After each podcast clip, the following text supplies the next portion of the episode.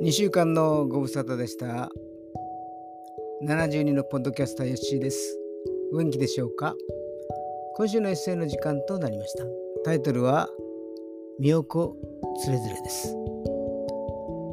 2024年明けましておめでとうございます。元日早々に能登地震が起き、2日には航空機事故があり、おめでとうというにははばかれる出来事が起きました。亡くなられた方々のご冥福をお祈りするとともに行方不明の人待っている人救助に携わっている人寒い中でありますが何とか乗り切ってほしいと願っています。私には何もできませんが寄付と祈祷で応援していきたいと思います。与えられている場所で与えられている仕事を一生懸命やるしかありません。えー、今年初めての配信となります。今日のエッセイは、みよこつれづれです。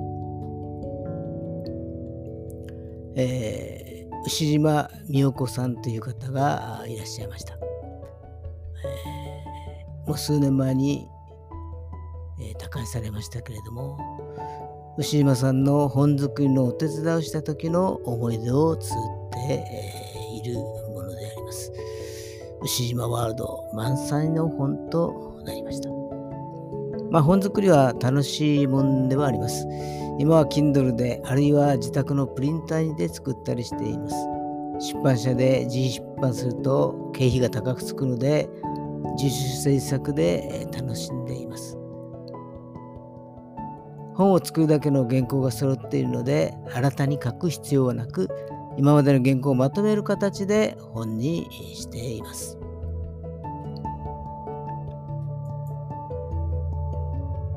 このエッセイは2012年3月の作品です。みよこつれづれお呼びいたします。きっかけは重岡さんが知人から作ってもらったエッセイ集だった。それを見た時牛島さんの心に本を作りたいという思いが湧き上がったのだった。私も本を作りたいと牛島さん。森田さん作ってあげたらタイトルは「みよこつれづれ」がいいと思いますよ。と多賀先生。わかりました。と応じる私。こうして「みよこつれづれ」の本作りが始まったのだった。早速牛島さんのご自宅を訪問し原稿の整理に取り掛かった。予告さに掲載された原稿新聞に投稿された原稿それ以外の原稿と区分けしその数80近くだった。これを全部入力するのはちょっとしんどいなと思っていたが、その半分ぐらいは予格差のホームページよりコピーできたので助かった。はじめは牛島さんの誕生日に合わせて5月に発行しようと思ったが、長すぎる感があったので、年内に発行するように段取りを整えた。原稿の打ち合わせで数回ほど訪問し、その原稿の背景にある出来事も聞くことができ、なかなか楽しい作業であった。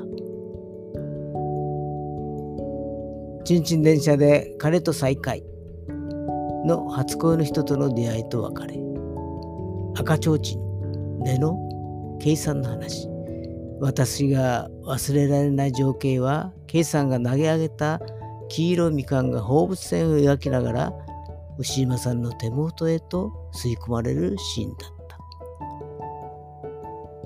なんだか映画の一場面にもなるような情景だった。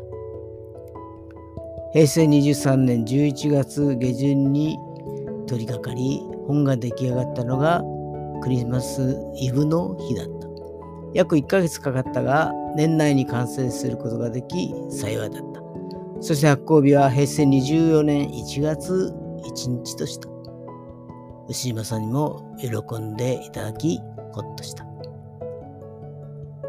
その牛島さんが三室を離れるという話を聞いたのは2月のことだった。寂しい限りである。でも、身を子つれづれが私の手元にある限り、たとえ遠く離れていてもすぐ近くに牛島さんの思いも寄り添っているような気がする。以上です。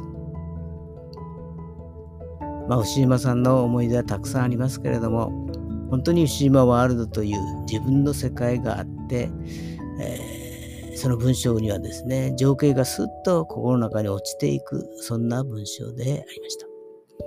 まあ、年末年始の空き時間を利用して、私は本作りに励んでいます。え説教ノート2023、御言葉日記2023、高値の麗しさ。えー、これは、ある姉妹との応答集ですけれども、うん、この3冊は出来上がりました。あと、私のエッセイ集の手ほどの雲。これがまだ残ってますけれども、これもですね、順次仕上げたいと思っています。これもまた楽しからずやです。それでは皆さんの明日が希望に満たされたものとなりますように。おやすみなさい。よッしーでした。